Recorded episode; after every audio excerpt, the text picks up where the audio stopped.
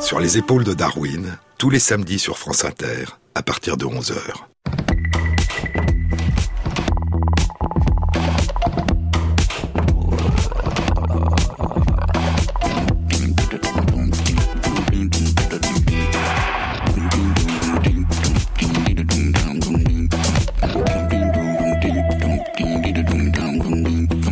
Bonjour à tous. Sur les épaules de Darwin, sur les épaules des géants. Se tenir sur les épaules des géants et voir plus loin, voir dans l'invisible, à travers l'espace et à travers le temps. Tenter de percevoir, dans la foisonnante diversité du monde vivant, dans son exubérance éphémère et toujours renouvelée, l'extraordinaire voyage qu'a accompli le vivant à travers le temps son étrange capacité à redonner sans cesse naissance à la variation et la nouveauté, et depuis la nuit des temps, à faire émerger, comme le disait Darwin, l'infinité des formes les plus belles et les plus merveilleuses, la splendeur et la diversité de leurs couleurs, mais aussi parfois leurs étranges ressemblances, comme d'innombrables reflets, comme une succession d'échos, comme une impression soudaine de déjà-vu comme un phénomène d'éternel retour. C'est une chose bien remarquable que de voir la nature créer à côté les uns des autres le Pléa niavus, le Diadema dubia et le Papilio westermani, trois papillons qui se ressemblent presque complètement par le port, le dessin et la couleur, bien qu'ils appartiennent à des genres fort éloignés et à des tribus très différentes. C'est un extrait d'une histoire générale des lépidoptères, un ouvrage publié en 1836 par le grand entomologiste et botaniste français Jean-Baptiste Alphonse Deschauffour de Bois-Duval. Un extrait que l'entomologiste anglais Roland Trimen place en exergue en français dans une étude qu'il publie 33 ans plus tard, en 1869, dans les comptes rendus de la Société linéenne de Londres. Le titre de son étude est à propos de certaines ressemblances remarquables chez des papillons africains. À partir de l'année 1836, dit Trimen, quand le docteur Boisduval a publié ses remarques, 25 ans se sont écoulés sans qu'aucune lumière ne soit jetée sur la signification de ces remarquables ressemblances entre papillons. Elles sont pourtant familières à tous les spécialistes et ont été mentionnées par des entomologistes dans leurs communications à la fois avant et après la publication de l'ouvrage de Bois Duval. Et c'est à l'une de ces ressemblances les plus frappantes que la citation placée plus haut fait référence. Ce fait extraordinaire, que dans toutes les régions du monde il existe des papillons dont l'apparence est radicalement différente de celle de leurs plus proches cousins, mais qui ressemblent le plus à des papillons d'autres espèces entièrement différents par la structure de leur corps, ce fait extraordinaire n'a donné lieu à aucun autre commentaire que la constatation que c'était là un phénomène étrange. Parfois, une vague suggestion qui évoquait l'existence de formes récurrentes dans la nature, ce qui ne contribuait en rien à dissiper le mystère. Devant ces phénomènes, les entomologistes, de même que les autres naturalistes d'une façon générale, semblaient se satisfaire d'un émerveillement enfantin et les considéraient comme des énigmes insondables.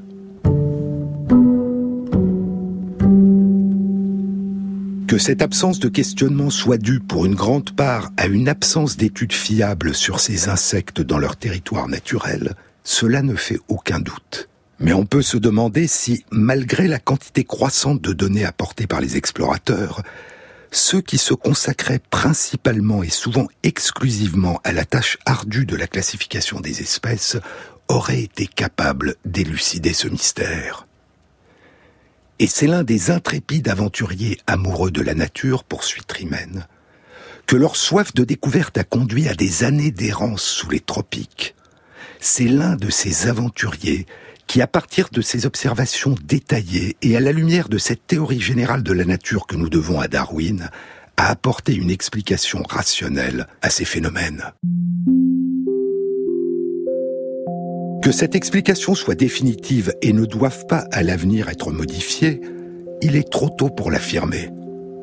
Mais il s'agit indiscutablement de la seule avancée réalisée à ce jour vers une solution à ce problème, et la démonstration est si cohérente qu'elle s'impose à tout chercheur rigoureux.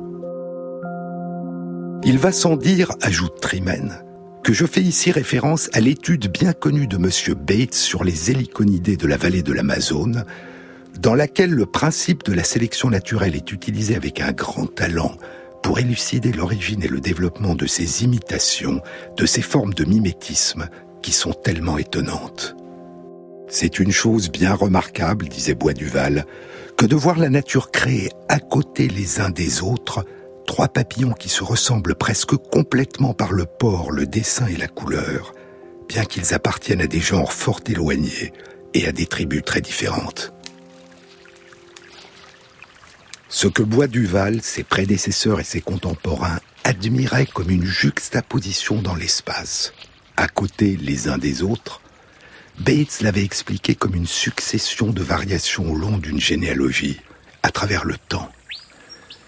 Et dans son livre de récit de ses 11 ans d'exploration et d'aventure en Amazonie, intitulé Un naturaliste sur le fleuve Amazon, Henry Bates avait écrit Sur les ailes déployées de ces papillons, la nature écrit comme sur une tablette l'histoire des modifications des espèces.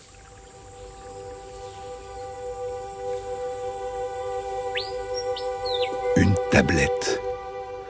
Vingt ans plus tôt, en 1849, l'explorateur, archéologue et écrivain Austin Henry Layard avait découvert dans les ruines de l'antique cité assyrienne de Ninive le palais et la grande bibliothèque du roi Ashurbanipal, avec ses 22 000 tablettes d'argile que l'incendie du palais au 7e siècle avant notre ère avait préservées en cuisant l'argile.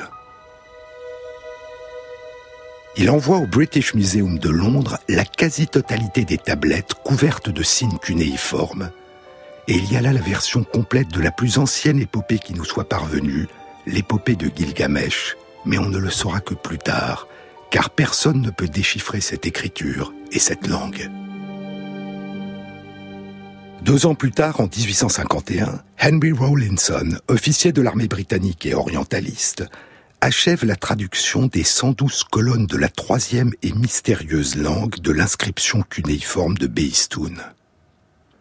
L'inscription de Beistoun est gravée sur une surface de 15 mètres de haut et de 25 mètres de large, en haut d'une falaise de calcaire du mont Beistoun, dans les monts Zagros, en Iran.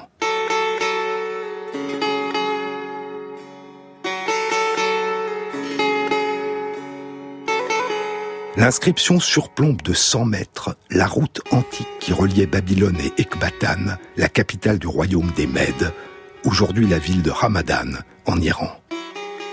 L'inscription de Beistoun, attribuée au roi Darius le Grand, fait le récit de ses guerres et de sa prise de pouvoir et est accompagnée d'un bas-relief représentant le roi et une douzaine de personnages. Elle est composée de trois longues versions de ce qui s'avérera être un même texte, écrit en signe cunéiforme dans trois langues alors inconnues, le vieux persan, l'élamite, la langue de l'antique royaume d'Élam au sud-ouest de l'Iran, et l'acadien, la langue des royaumes de Babylonie et d'Assyrie. Et en particulier à cause de la présence de nombreux noms propres, les noms des grands rois, les trois écritures et les trois langues seront progressivement déchiffrées et c'est Rawlinson qui déchiffrera la plus ancienne des trois, l'acadien.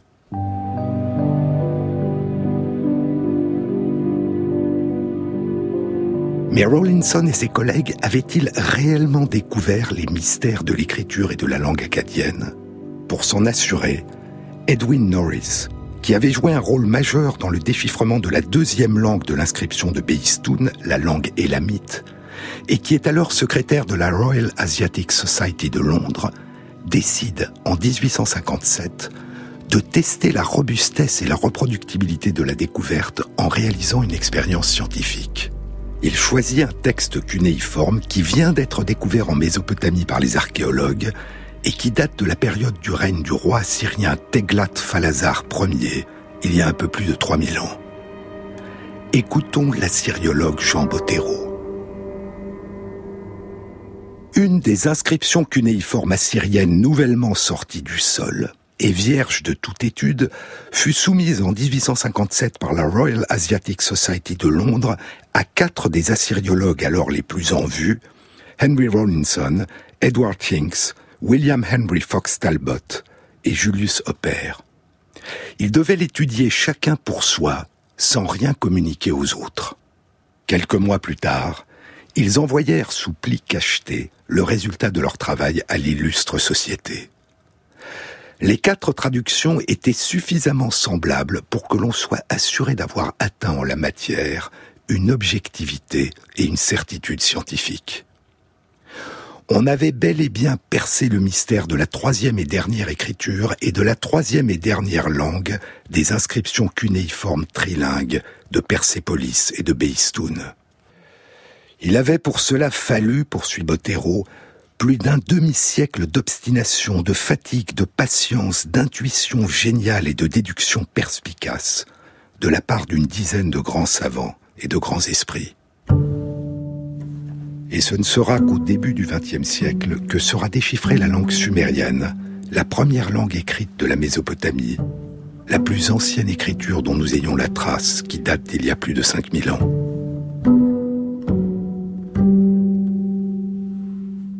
Mais revenons à Henry Bates et à son livre Un naturaliste sur le fleuve Amazon. Quand le livre est publié en 1863, cela ne fait que six ans que l'écriture et la langue acadienne ont été déchiffrées et que les textes en cunéiforme des anciennes tablettes peuvent commencer à révéler les mystères d'un pan entier de notre histoire qui avait sombré dans l'oubli. Mais les êtres vivants aussi, dit Bates, portent en eux des traces de la très longue histoire qui leur a donné naissance et sur les ailes de certains papillons, comme sur d'antiques tablettes d'argile, on peut tenter de déchiffrer une étrange écriture. Sur les ailes déployées de ces papillons, dit Bates, la nature écrit comme sur une tablette l'histoire des modifications des espèces. L'étude de Henry Bates sur le mimétisme chez les papillons est publiée en 1862, trois ans après la publication par Darwin de l'origine des espèces. Et son étude apporte le premier argument théorique et expérimental qui conforte la théorie darwinienne de l'évolution du vivant après ceux qu'avait fourni Darwin dans son livre. Et c'est un argument de poids. L'une des illustrations les plus frappantes de la puissance des effets de la sélection naturelle sur l'évolution du vivant. Le processus qui conduit à l'émergence dans la nature d'un phénomène de mimétisme, dit Bates, est du même ordre que ceux qui sont impliqués dans l'origine de toutes les espèces et de toutes les adaptations. Ce mimétisme est un phénomène d'adaptation, poursuit Bates, qui est de même nature que ceux qui conduisent des insectes et d'autres êtres vivants à ressembler de façon superficielle à des végétaux ou à des composants non vivants de l'environnement dans lequel ils vivent. Bates avait écrit à Darwin en lui confiant qu'il pensait que ses recherches et ses découvertes en Amazonie lui avait permis d'entrevoir le laboratoire où la nature fabrique ses nouvelles espèces.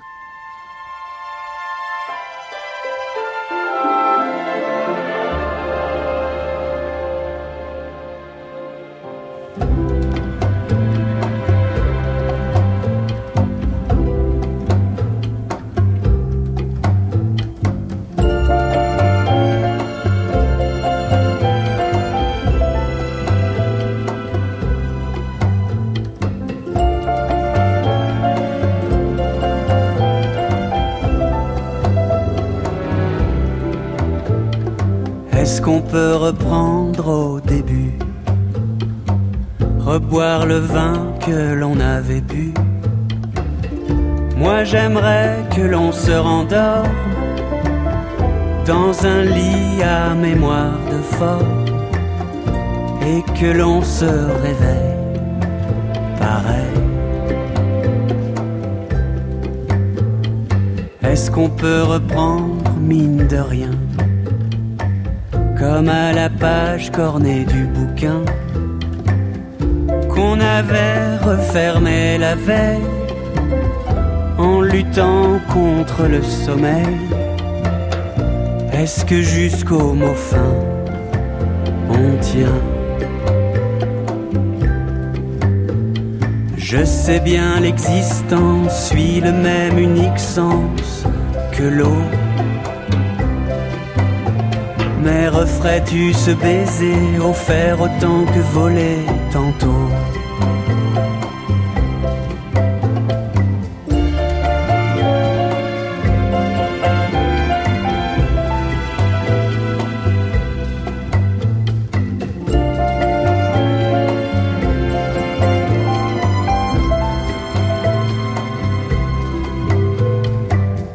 qu'on peut reprendre à la source. Poser les pierres qui changent sa course.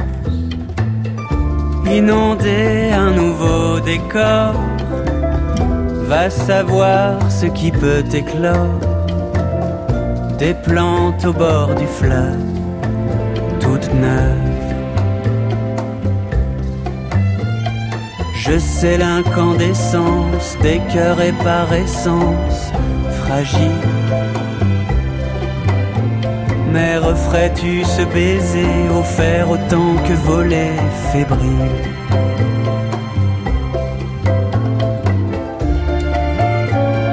Est-ce qu'on peut reprendre au début?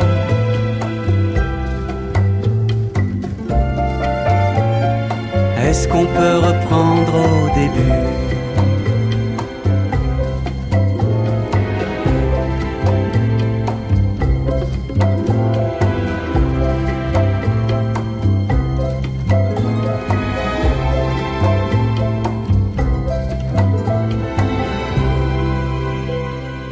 Les épaules de Darwin.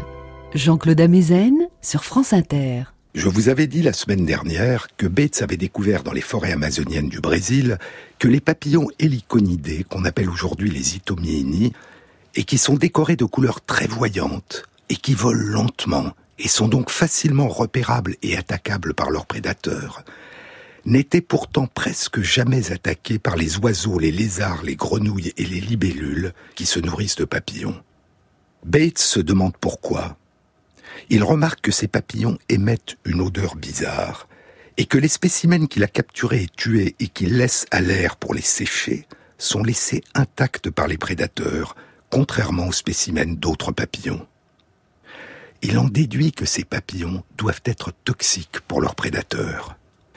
Et il propose que l'existence des couleurs voyantes des héliconidés correspond à une forme d'affichage du danger un affichage du danger qui les protège en permettant à leurs prédateurs de les éviter en détectant qu'ils sont toxiques. Les papillons leptalidés, aujourd'hui appelés Dysmorphinae, appartiennent à une toute autre famille de papillons que les héliconidés.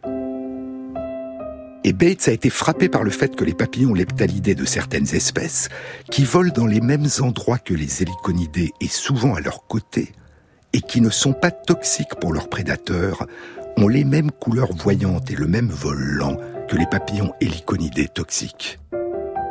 Et il propose que cette ressemblance protège les leptalidés en trompant leurs prédateurs, en affichant la marque du danger. C'est comme s'il existait un pigeon, dit Bates, qui aurait la forme et le plumage d'un faucon. Et il propose que dans différentes régions, c'est le regard des prédateurs qui a progressivement sculpté de génération en génération ces ressemblances, ce mimétisme. Et le regard des prédateurs avait favorisé la propagation des papillons inoffensifs, chez qui étaient survenues par hasard des modifications héréditaires de forme et de couleur qui faisaient qu'ils ressemblaient de plus en plus aux papillons toxiques pour leurs prédateurs. Et comme je vous l'avais dit, cette forme particulière de mimétisme, le fait pour des animaux sans danger pour leurs prédateurs de ressembler par leur couleur ou leur forme à des animaux d'une espèce différente et dangereuse ou toxique pour les prédateurs, sera nommé en hommage à Henry Bates mimétisme bathésien. Le phénomène passionne Darwin et de nombreux naturalistes qui adhèrent à sa théorie. Et bientôt, le mimétisme bathésien devient un sujet de recherche. Bates l'a découvert en Amérique du Sud, chez des papillons d'Amazonie. Trois ans plus tard, en 1865, Alfred Wallace rapporte l'existence de mêmes phénomènes dans de nombreuses espèces de papillons d'Indonésie. Et en 1869, Roland Trimen publie sa découverte d'un phénomène de mimétisme bathésien chez des papillons d'Afrique. Une forme de mimétisme plus étrange encore que celle qu'avait découverte Henry Bates.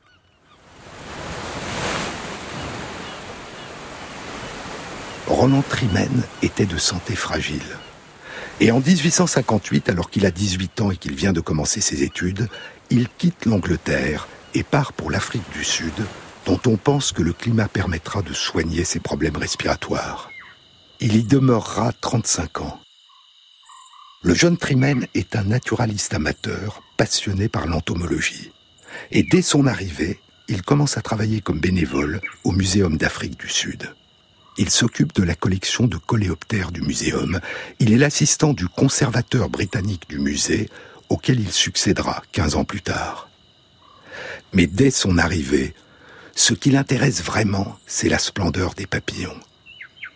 La première de ces très nombreuses communications concernera les papillons du Cap de Bonne-Espérance et sera publiée dans les comptes rendus de la Société d'entomologie de Londres alors qu'il n'a pas encore 21 ans. Il étudie les papillons d'Afrique et ceux qui vivent au large des côtes est du continent africain, à Madagascar, dans l'archipel des Comores et dans l'île Maurice. Profondément marqué par la lecture de l'origine des espèces, il envoie à Darwin une première lettre en 1862 à propos d'un autre livre que Darwin vient de publier et qui concerne la fécondation des orchidées par les insectes. C'est un sujet qui intéresse Trimen et sur lequel il travaille déjà. Darwin a 53 ans, Trimen a 22 ans. Et c'est le début de sa correspondance avec celui qui deviendra son mentor et qui jouera ce rôle auprès de beaucoup d'autres naturalistes. Et c'est en 1869, à l'âge de 29 ans, que Trimen publiera sa plus grande découverte dans son étude intitulée À propos de certaines ressemblances remarquables chez des papillons africains il a découvert une forme très particulière de mimétisme bathésien. Les papillons d'Anaus chrysipus, qu'on appelle en anglais les reines africaines ou encore les tigres, sont des papillons toxiques pour leurs prédateurs, et leurs ailes ont des couleurs très voyantes, orange flamboyant, bordées de brun, de noir et de taches blanches, des couleurs qui affichent le danger. Ils appartiennent à la famille des nymphalidae et au genre d'Anaus. Il y a dans les mêmes régions d'Afrique des papillons d'une toute autre famille, la famille des papillonidés, les papillons papilio dardanus, qu'on appelle en anglais les papillons africains à queue d'aronde, ou les mimes à queue d'aronde, ou encore les mouchoirs volants. Les messieurs ont des ailes de couleur jaune ou blanche, très différentes des ailes de couleur orange flamboyant et brun des papillons d'Anaus chrysipus et certaines des dames papilio dardanus portent des couleurs semblables à celles des messieurs. Mais Roland Trimen découvre que beaucoup d'autres dames papilio dardanus ont des ailes qui sont de même couleur que les papillons d'Anaus chrysipus, qui sont toxiques pour leurs prédateurs. Ces dames papilio dardanus, qui ne sont pas toxiques pour leurs prédateurs, affichent sur leurs ailes les couleurs du danger. Pour reprendre la comparaison évoquée par Henry Bates, chez les papilio dardanus, les messieurs sont des pigeons qui portent l'habit des pigeons, et une partie des dames sont des pigeonnes qui ont revêtu l'habit des faucons. Ces dames qui ressemblent aux messieurs et aux dames d'Anaus chrysipus sont bien, découvre Trimen, de l'espèce Papilio dardanus, parce qu'elles s'unissent avec des messieurs Papilio dardanus et pas avec des messieurs d'Anaus chrysipus bien qu'en raison de leur ressemblance avec les dames d'Anaus Chrysipus, elles soient souvent harcelées par les séducteurs d'Anaus Chrysipus qu'elles repoussent. Mais là n'est pas la seule étrangeté de ce phénomène très particulier de mimétisme bathésien.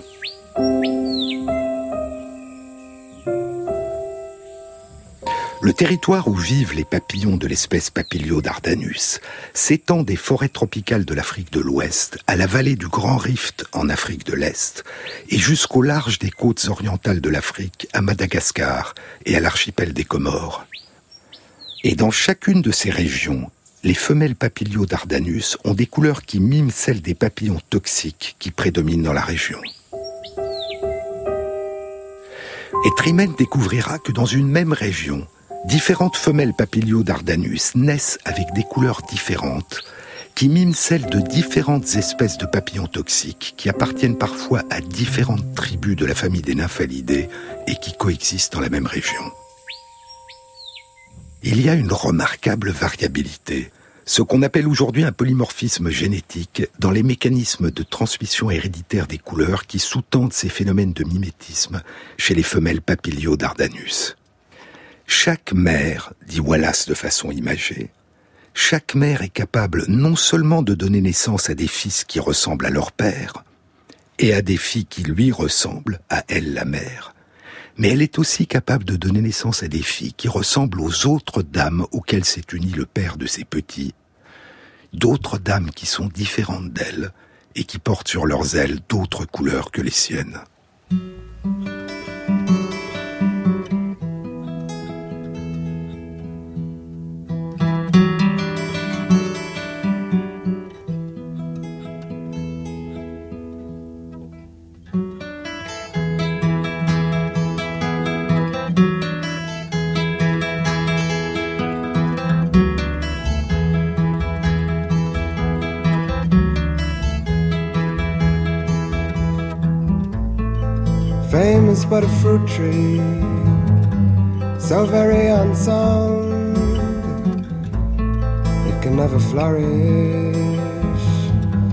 Till its stalk is in the ground. So men of fame can never find a way till time is flown far from their dying day.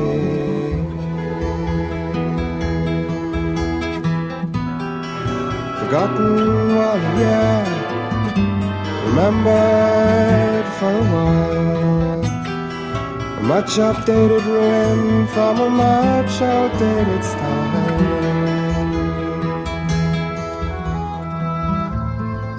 Life is but a memory, happened long ago. Theater full of sadness for a long forgotten show seems so easy just to let it go on by till you stop and wonder why you never wondered why.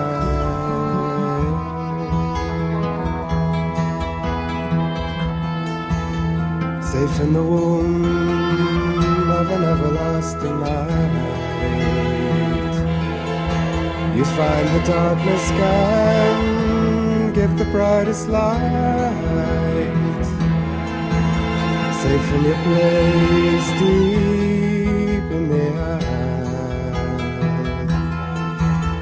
That's when they'll know what you really want.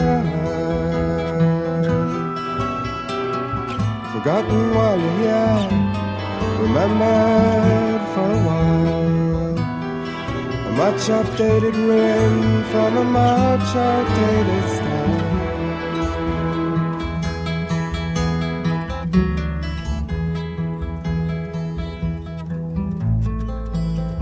Fame is but a fruit tree, so very unsound, it can never flourish till its stalk is in the ground. Some men of fame can never find a way till time has flown far from their dying day.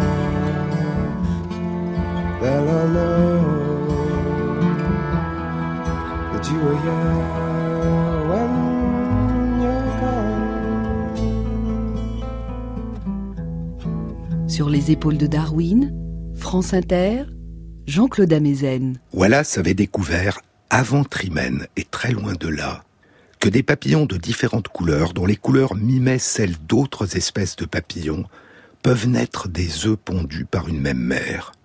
Une même mère peut ainsi donner naissance chez ses descendants à tout un kaléidoscope de couleurs. Et des études récentes ont révélé les mécanismes génétiques qui permettent la propagation de cette variabilité. Si Roland Trimen a remarquablement décrit en 1869 ce phénomène qu'il a découvert chez ses papillons d'Afrique, il n'est pas le premier à avoir découvert l'existence de cette forme étrange de mimétisme bathésien chez des papillons, cette forme étrange de mimétisme qui ne survient que chez des papillons femelles et qui ne concerne pas les mâles de l'espèce. Quatre ans plus tôt, en 1865, Wallace avait décrit ce phénomène dans un article où il rapportait l'existence en Indonésie de différentes formes de phénomènes de mimétisme bathésien dans plus d'une quinzaine d'espèces différentes de papillons. Comme la première étude de Henry Bates sur ce sujet, et comme l'étude ultérieure de Roland Trimen, l'étude de Wallace avait été publiée dans les comptes rendus de la Société linéenne de Londres. Il décrivait de nombreuses espèces de papillons dans lesquelles, comme dans les exemples découverts par Bates en Amazonie, le mimétisme concernait les deux sexes. Et il décrivait aussi trois espèces, Papilio memnon, Papilio polites et Papilio egeus, dans lesquelles seules les femelles sont impliquées dans les phénomènes de mimétisme bathésien. Il découvre qu'une même mère peut donner naissance à des filles et à des fils de différentes couleurs, qui mime ou non une espèce de papillon toxique, et il se demande pourquoi ce mimétisme bathésien ne concerne que les femelles et non pas les mâles. L'explication qu'il propose est la suivante. La raison pour laquelle les femelles sont plus sujettes à ce type de modification que les mâles, dit-il, est probablement que leur vol plus lent lorsqu'elles portent leurs œufs et leur plus grande vulnérabilité lorsqu'elles sont en train de pondre leurs œufs sur les feuilles rend particulièrement avantageux pour elles de disposer d'un degré supplémentaire de protection. Et cela, poursuit Wallace, elles l'ont obtenu en acquérant une ressemblance à une autre espèce qui, quelle qu'en soit la cause, bénéficie d'une forme de protection contre la persécution par ses prédateurs. Quelle qu'en soit la cause, car Wallace ne cherche pas à confirmer que les papillons qui affichent leur couleur voyante sont toxiques pour leurs prédateurs et que ceux qui les imitent ne sont pas toxiques. Wallace le suppose simplement, car son objectif réel dans cette étude n'est pas de se focaliser sur l'exploration du mimétisme. Wallace avance sur les traces de Bates, défriche le terrain, découvre en chemin et continue comme à son habitude sur sa lancée, sans s'attarder. Ce qui lui importe, c'est de parvenir à mieux comprendre ce qu'est véritablement une espèce et de tenter d'explorer plus avant comment les espèces nouvelles émergent. Le mimétisme est un élément important sur ce chemin, mais ce n'est pas le seul. En passant, dans une note de bas de page, Wallace commente l'ambiguïté de l'utilisation dans ce contexte du mot mimétisme. On a critiqué les termes mimétisme et imitateur, dit-il, pour la raison qu'ils impliquent l'existence d'une action volontaire de la part des insectes.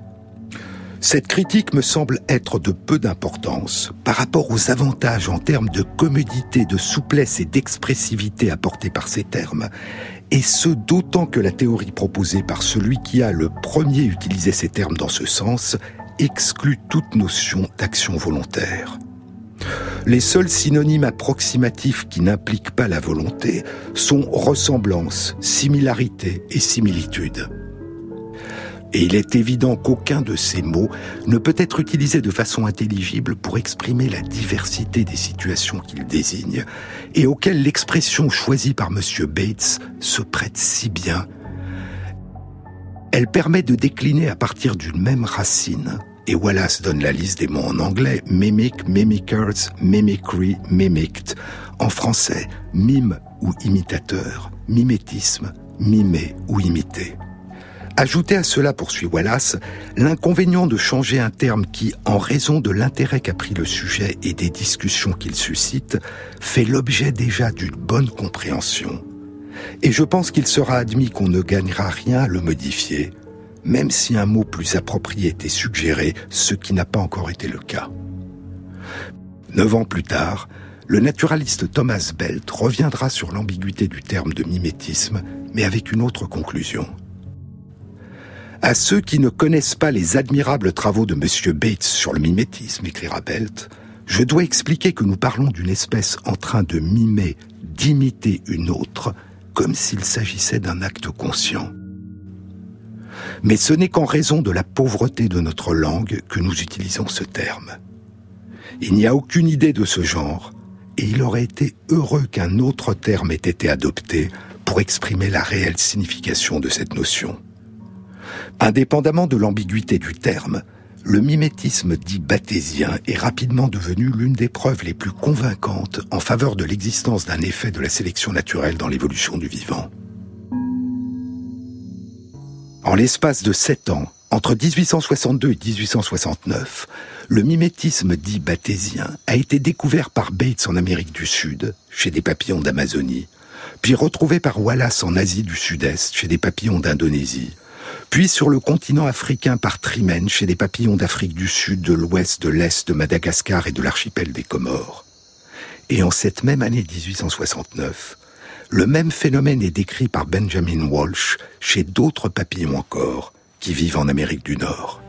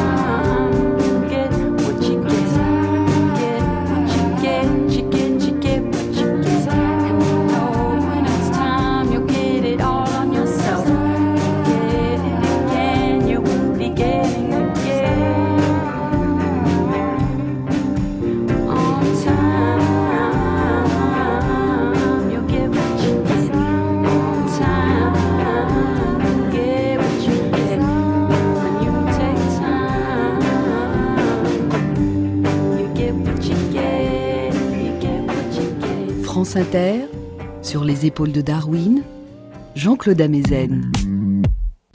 Benjamin Dan Walsh a commencé ses études de langue et de littérature classique à l'âge de 19 ans au Trinity College à l'université de Cambridge en Angleterre. C'est l'année 1827. Un an plus tard, un jeune étudiant âgé de 19 ans qui vient d'interrompre ses études de médecine à l'université d'Édimbourg parce qu'il ne supportait pas la vue des dissections et des opérations sans anesthésie, entre au Christ College à la même université de Cambridge. Il a un an de moins que Walsh, il se nomme Charles Darwin. Ils feront connaissance et échangeront durant les trois ans qui précéderont le départ de Darwin pour son long voyage autour du monde sur le Beagle.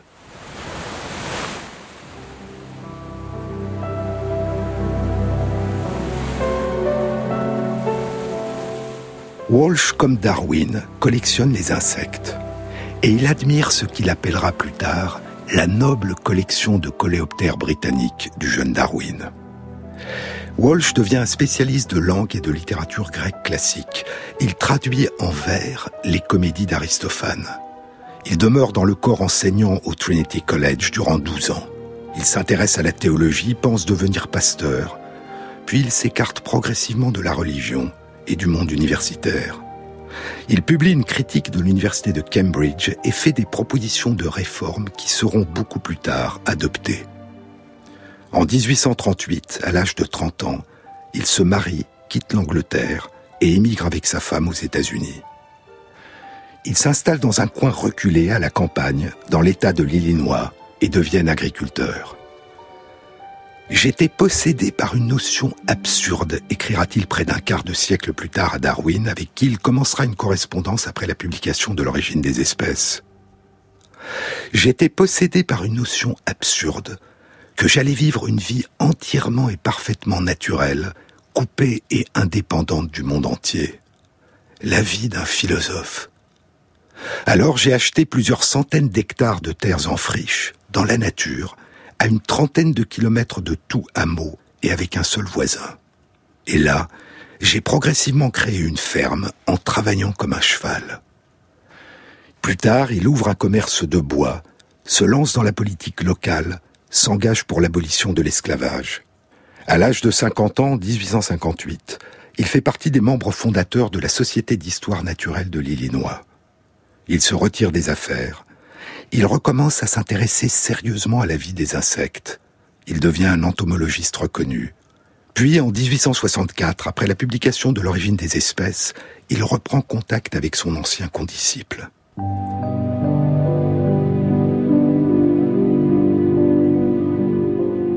Il y a plus de 30 ans, écrit Walsh à Darwin, j'ai fait votre connaissance au Collège du Christ. Permettez-moi de saisir cette occasion de vous remercier pour la publication de votre origine des espèces que j'ai lue il y a trois ans. Je pensais avoir de très fortes réserves à l'encontre de ce que je pensais alors être votre façon de voir les choses, mais plus je vous lisais, et plus j'étais convaincu de la justesse de votre théorie. Et Walsh deviendra l'un des plus ardents défenseurs aux États-Unis de la théorie darwinienne de l'évolution du vivant.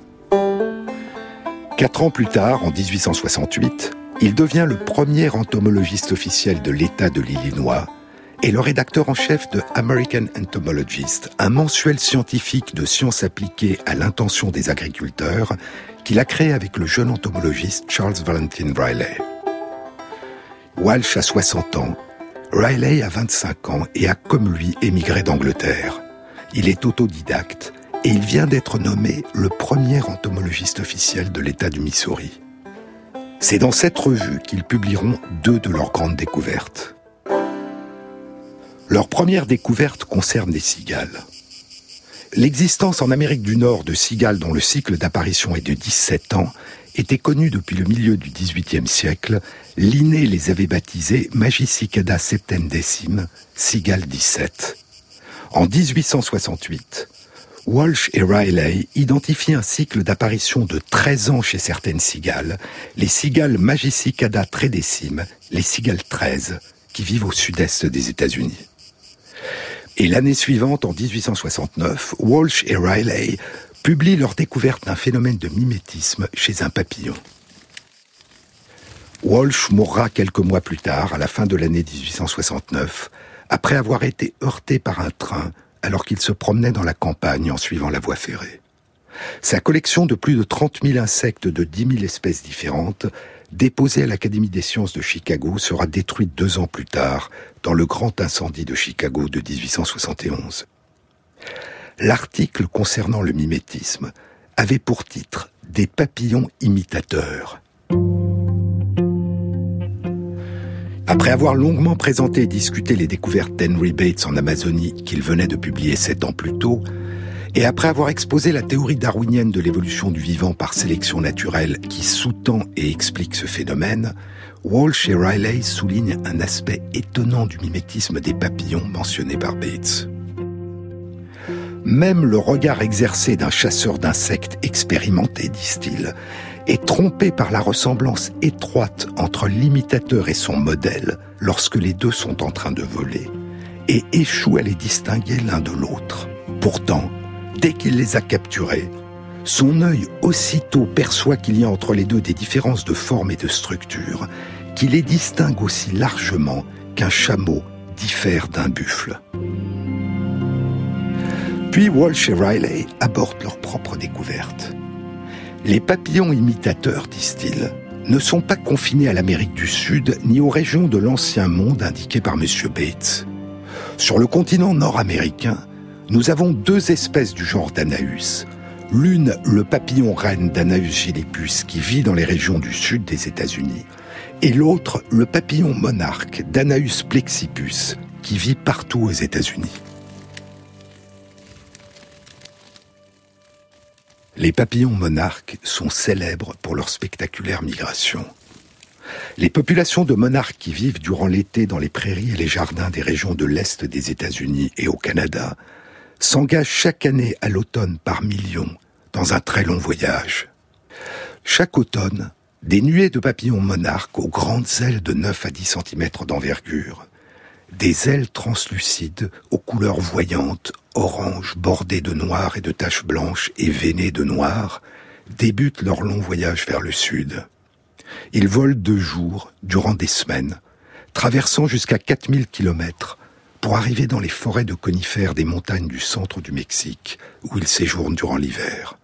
Au printemps, ils repartiront vers le nord et parcourront en sens inverse le même trajet de plusieurs milliers de kilomètres aucun papillon ne vit l'aller et le retour.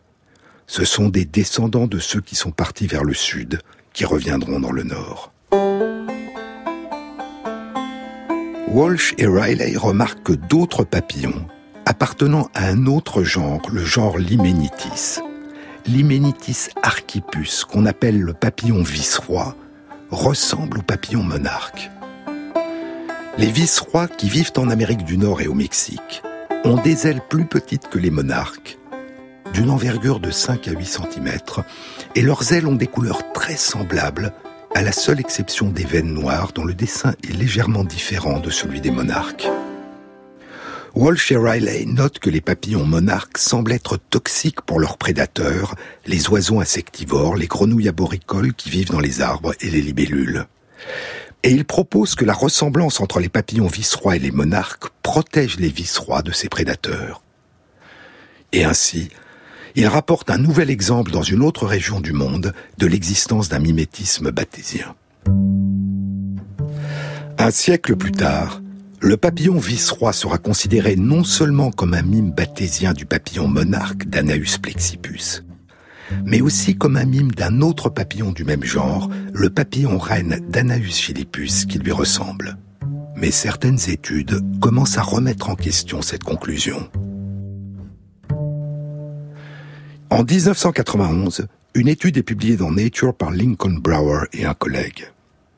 Lincoln Brower deviendra l'un des plus grands spécialistes mondiaux des modes de vie du papillon monarque et de ses extraordinaires migrations. Et le titre de l'étude est Le papillon vice-roi n'est pas un mime bathésien. De quoi s'agit-il? Pour comprendre, il nous faut encore une fois traverser l'espace et le temps. Il nous faut remonter le temps vers le passé 113 ans plus tôt, à l'année 1874, loin de là, au sud du Brésil, où un naturaliste identifie une autre forme de mimétisme que nous découvrirons dans une prochaine émission.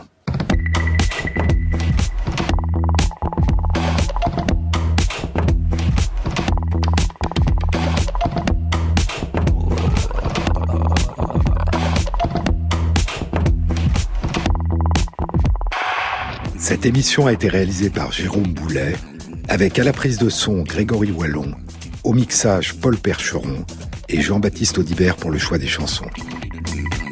Et merci à Christophe Magère qui intègre sur la page de l'émission les références des articles scientifiques et des livres dont je vous ai parlé. Bon week-end à tous, à samedi prochain.